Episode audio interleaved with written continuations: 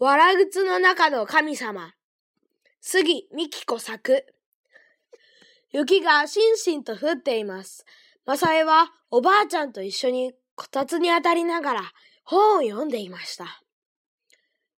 今夜はお父さんは泊まり番で帰ってきません。風呂好きのおじいちゃんは、この寒いのに、とみんなに笑われながらさっきお風呂屋さんに出かけて行きました。あとは、お母さんが台所で夕ご飯の後片付けをしている音が聞こえるだけで、あたりはとても静かです。風が出てきたらしく、窓の障子がカタカタとなりました。雪がさらさらと雨戸に当たっては落ちていきます。マサエはふと思い出して、台所のお母さんを呼びました。お母さん、私のスキー靴乾いてる？明日学校でスキーの日だよ。お母さんが水音を立てながら答えました。おや、明日だったの？それじゃあもう一度見てごらん。さっき新聞を守れて、丸めて入れといたから。乾いたと思うけど。マサイは夕方まで友達と近くの丘でスキーをしていました。今日は一回しか転ばなかったので、スキー靴もズボンもそんなに濡れていないつもりでしたが、帰ってみて、帰ってきてみたら、やっぱりいつものようにぐっしょりになっていたのです。乾いてるけどいいなあんなに遅くまで滑ってなきゃよかった。マサイは一人でそんなことを言いながら台所へかけていって、敷居に手をかけてある、敷居に立てかけてあるスキー靴から湿っぽい新聞紙の玉を5つ6つ取り出して手を突っ込んでみました。靴の中はじわりと冷たくて背中までブルッとなりそうです。うへ、冷たい。お母さんどうする？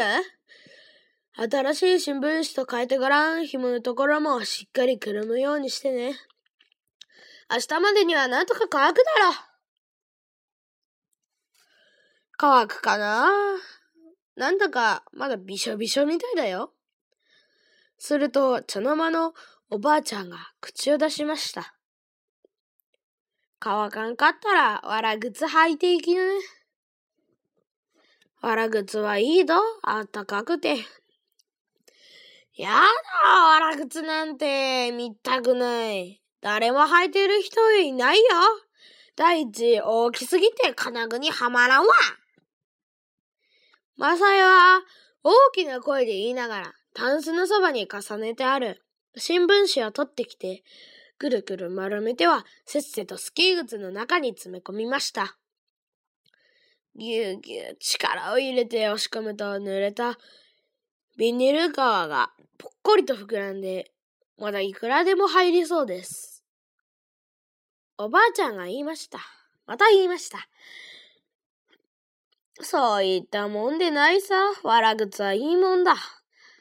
あったけし、軽いし、滑らんし。そうそう。それにわら靴の中にはね、神様がいなさるでね。わら靴の中に神様だってマサイは新聞紙の玉をすっかり詰め込んでしまってこたつへ戻ってきました。濡れたものをいじった手がツーンと凍りそうです。そんなの迷信でしょ、おばあちゃん。おやおや、何が迷信なもんかね。正真正銘、本当の話だよ。おばあちゃんは真面目な顔になってメガネを外しました。それじゃ一つ、わらぐつの話をしてやるかね。わらぐつの中に神様がいなさったこ話をね。そこへお母さんも台所の用事を済ませて赤くねった手をふきふきこたつへ入ってきました。どれどれ、私にも聞かせてもらいましょうかね。あれ、そういえば、おじいちゃんは風呂遅いわね。今度やんのかしら。なーに、おじいちゃんは昔から長湯がすぎるね。こもうとこむまいとゆっくり楽しんでなるのさ。じゃ、話そうかね。おばあちゃんはそう言って、雪の後にちょっと耳を澄ませてから、こんな話を始めました。昔、この近くの村に、おみつさんという娘が住んでいました。おみつさんは特別美しい娘というわけではありませんでしたが、体が丈夫で、気立てが優しくて、いつもほがらかにくるくると働いていたので、村中の人たちから好かれていました。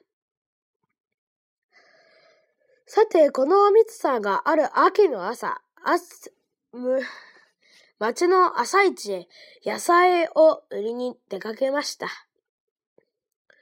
もう冬が近いので、すれ違う人もなんだか気ぜわしそうに前かがみになって歩いていきます。おみつさんの足もそれにつられたように自然と速くなりました。町へ入るとすぐの四つ角に下駄屋さんがあって、大きな下駄の形をしたすすけた看板が出ています。その前を通るとき、おみつさんはふと足を止めました。入り口の近くの台に、可愛らしい雪下駄が一足飾ってあるのが目についたのです。白い軽そうな台に、パッと明るいオレンジ色の花を、上品なくすんだ色の妻側は、青い、黒いふっさりとした毛皮の縁取りで飾られています。見ただけで可愛い娘さんの華やかな冬の装いが目の前に浮かんでくるようです。おみつさんはその雪下が欲しくてたまり、たまらなくなりました。でもきっと高いんだろうな。裏返しになっている値段の札を赤切れの指でそっとめぐってみると、思った通り、とてもとてもおみつさんのお小遣いじゃ買えません。負けてくれと言ったって、とても無駄だろうしね。おみつさんはしばらくそこに立っていて、吸い付けられたのように、その雪下駄を眺めていました。いらっしゃい。何をあげますかね？おみつさんがあんまり長いこと立っていたので、店の奥からおかみさんが出て声をかけました。おみつさんは真っ赤になって口の中でもごもごを言いながら逃げるように店の前を離れました。けれども、市で野菜を売っている間も、あの雪下駄のことがおみつさんの頭を離れません。いつもは余計なものだと欲しいと思ったことがないおみつさんなのに、どうしたことか、この雪、雪下駄ばかりは何としても諦めない、諦め、諦められないのです。一度帰りに、おみつさんはまたあの店の前を通りました。他のお客に紛れて、ちらりと目をやると、赤い妻側の雪下駄は朝と同じところに、ちゃんと行儀よく並んでいます。えー、私は買ってください。あんたが買ってくれたら嬉しいな。おみつさんには雪型がそう呼びかけているように思われました。店に帰ったおみつさんは思い切ってお父さんとお母さんに雪下駄のことを頼んでみました。なんだ雪下駄なんて、そんな贅沢なもんわざわざ買うことはねえだろ。お父さんはそう言って相手にしてくれません。物語をしたことのないおみつさんのことだから、買ってやれない、や、買ってやりたいこと、買ってやりたいのは山々だけどね。まあお前が町に嫁に行くことになったらね。お母さんは言葉をよ濁しています。姉ちゃんが買うんならオラにも買って。綺麗な雪下駄、あたいも履いてみたいな。小さい弟と、娘が、妹、妹がワイワイ言い出したので、おみつさんは自分のねだりごとどころではなく、一生懸命子供たちのなだめ役に回らな回らなくてはなりませんでした。その夜、おみつさんは考えました。うちの暮らしだって大変なんだもん。買ってもらえないのも無理やない。そうだ自分で働いてお金を作ろうそしてあの雪下駄を買おうおみつさんのお父さんはわら靴を作るのが上手でした。おみつさんもいつもいつもそれを見ているので作り方ぐらいはわかります。おみつさんは早速毎晩家の仕事を済ませてからわら靴作りを始めました。お父さんの作るところを見ているとたやすくできるようですか。自分でやってみるとなかなか思うようにはいきません。でも、おむつさんは少しぐらい格好が悪くても、履く人が履きやすいように、あったかいように、少しでも長持ちするようにと、心を込めて、しっかり藁を編んでいきました。さて、やっとやっと磯が作り上げてみると、我ながらいかにも変な格好です。右と左、大きさも違うし、なんだか首をかしげたみたいに、足首のところが曲がっています。そこもデコボコしていて、ちゃんと置いてもフラフラするようです。その代わり、つま先から隙間なく、上からつま先まで隙間なくきっちりと編み込まれているので、丈夫なことはこの上なしです。そんなおかしなわら靴が売れるかいなうちの人たちはそう言って、笑ったり、心配したりしましたが、それでもみつさんは朝一の立つ日になると、野菜を入れた大かごにそのわら靴を結びつけて元気よく街へ出てき、出て行きました。下駄屋さんの前を通るとき、横目で見ると、あの雪下駄はまだちゃんとそこにありました。おみつさんは、その雪下駄がほんのちょっと自分の手の届くところへ出てきたような気がして楽しくなりました。それからまっすぐに朝市へ出てきたおみつさんはいつもの雁木の下に後ろを広げて野菜を並べその端っこにわら靴を置きました。そして野菜を買ってくれる人があるとわら靴はどうですかね？と進めてみるのですがこちらはなかなか埋めれません。くすくす笑ったり、呆れた顔をして、いやーよかったでね、と断る方はまだいい方で、中には、へえ、それが悪口かね。おらまたわらまんじゅうかと思った。などと、あきすけぬ、ことを言う、口の悪い人もいます。やっぱり私が作ったんじゃダメなのかね。おみつさんはがっかりして不器用なわらぐつを見つめました。やがてお昼近くなって野菜はほとんど植えてしまったし、諦めてもう帰ろうかと思っていると、おみつさんの後ろの前に若い男の人が立ちました。どうやら大工さんらしく威勢のいいねじり始まり、ねじり鉢巻きに大きな道具箱を担いでいます。姉ちゃん、そのわら靴見せてくんない？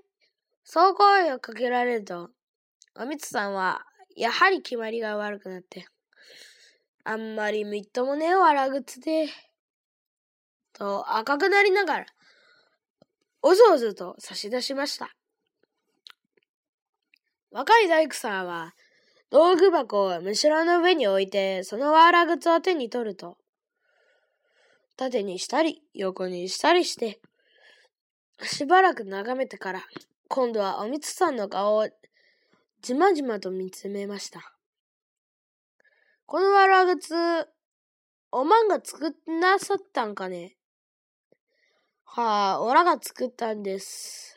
初めて作ったもんでうまくはできねかったけど。うん、よし、もらっとこう。いくらだね？大工さんはお金を払って、わら靴の紐を慣れた手つきで結び合わせ道具箱道具箱と一緒にひょいっと担ぐと、さっさと行ってしまいました。おみつさんは初めてわらぐつが売れたのね。嬉しくて嬉しくて、若い大工さんを拝みたいような気がしました。その次の一の日までに、おみつさんはまた一つわらぐつを見上げました。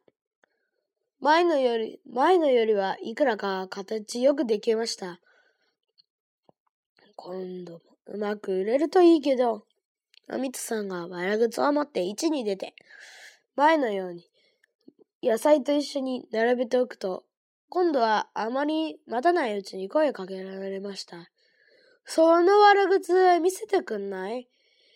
ひょっと顔を見上げてみると、まあどうでしょう。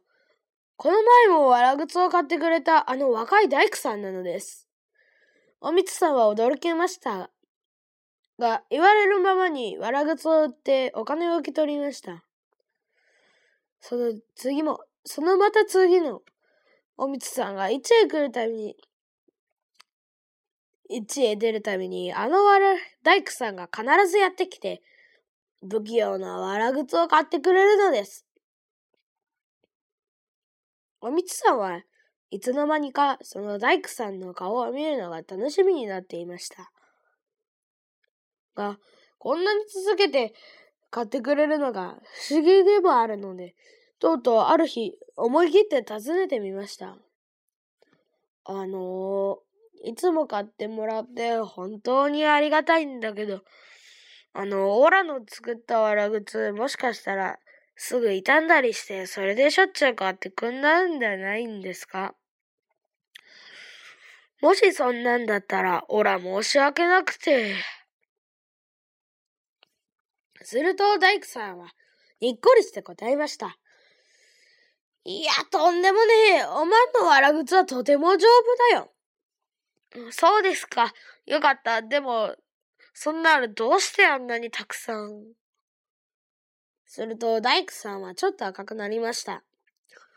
そりゃ丈夫でいいわらぐつだから、仕事場の仲間や近所の人たちの分も買ってやったんだよ。まあ、そりゃどうも。だけどあんな不器用なわらぐつで。おみつさんが恐縮すると、大工さんは急に真面目な顔になって言いました。おら、わらぐつをこさえたことはねえけど、おらだって職人だから、仕事の良し悪しはわかるつもりだ。いい仕事っていうのは見、見かけで決まるもんじゃない。使う人並みになって使いやすく丈夫で長持ちするように作るのが本当のいい仕事ってもんだ。オラなんかまだ若造だけど、今にきっとそんな仕事のできるいい大工になりたいと思ってんだ。おみつさんはこっくりこっくりうなずきながら聞いていました。自分といくらも年の違わないこの大工さんが、なんだかとても頼もしくて偉い人のような気がしてきたのです。それから大工さんはいきなりしゃがみ込んで、おみつさんの顔を見つめながら言いました。なあ、オラの家へ来てくんないか。そしていつまでもうちにいて、俺にわらぐつ作ってくんないかな。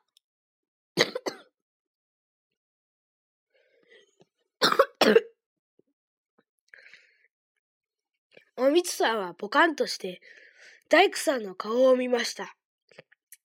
そしてしばらくして、それがおみつさんに嫁に来てくれというな、ことなんだと気がつくと、白い方が夕焼けのように赤くなりました。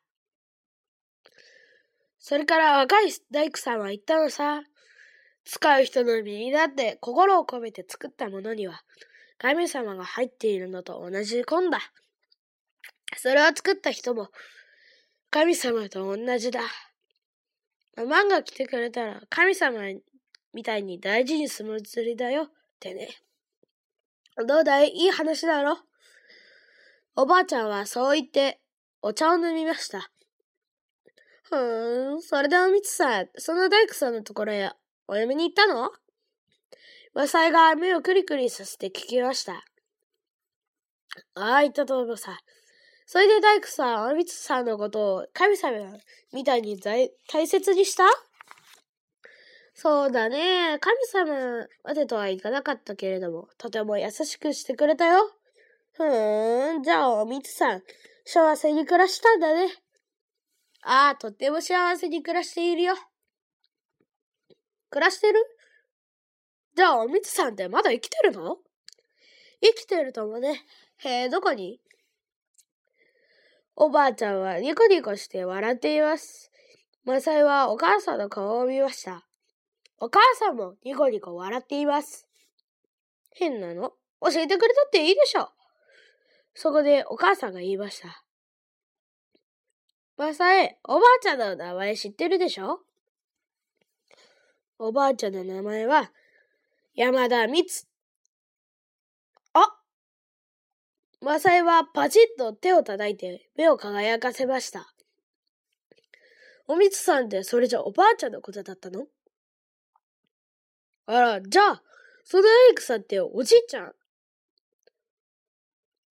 おばあちゃんはなずいて、押し入れの棚の上への刺しました。あの箱を持ってきてごらん。マサイはすぐ踏み台を持ってきて、棚の上から埃だらけのボール箱を下ろしてきました。開けてみると、ツーンとカビ臭い匂いがして、赤いつば側のかかった綺麗な雪下駄がきちんと並んでいました。あら、綺麗だ。かわいいね。このうちに、お嫁に来るとすぐおじいちゃんが買ってくれたんだよ。だけど、あんまり嬉しくて、もったいなくてね、なかなか履く気にならなかったんだ。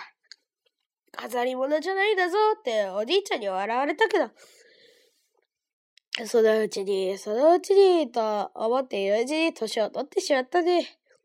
とうとう吐かずじまいさ。ふん、だけど、おじいちゃんがおばあちゃんのためにせっせと働いて買ってくれたんだから。